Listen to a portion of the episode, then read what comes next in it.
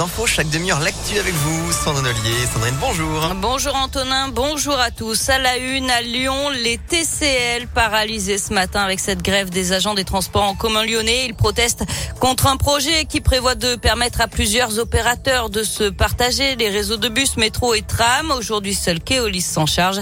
Les syndicats craignent notamment la remise en cause des acquis sociaux.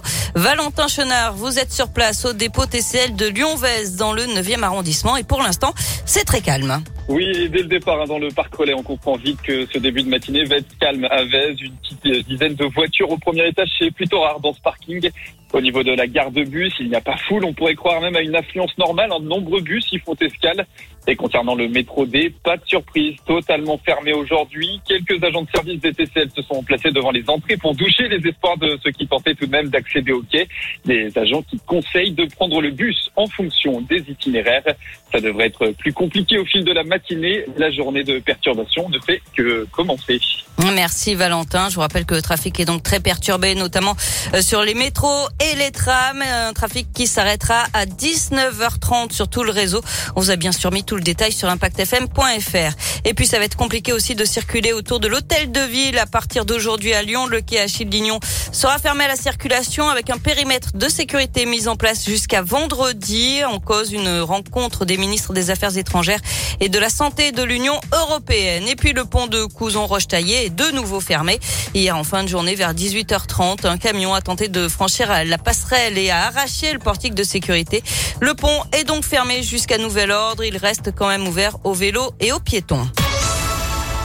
Dans le reste de l'actualité, les suites de cette sordide affaire en Nord-Isère. Un homme de 55 ans est soupçonné d'avoir tué sa mère de 95 ans par balle à Ruy-Monceau près de Bourgoin-Jailleux. Le suspect a été mis en examen et écroué hier.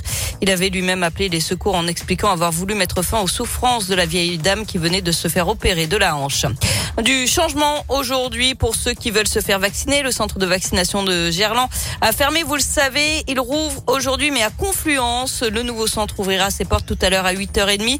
C'est pour permettre au centre de Gerland de retrouver une activité sociale et culturelle. Et puis, il y a urgence à donner dès maintenant. Message d'alerte lancé hier par l'établissement français du sang. Les réserves sont de 70 000 poches de sang en France quand il en faudrait 100 000 pour la première fois de son histoire. Le FS a émis hier un bulletin d'urgence vitale. Le stock de produits sanguins est en dessous du seuil de sécurité et cela depuis plusieurs jours.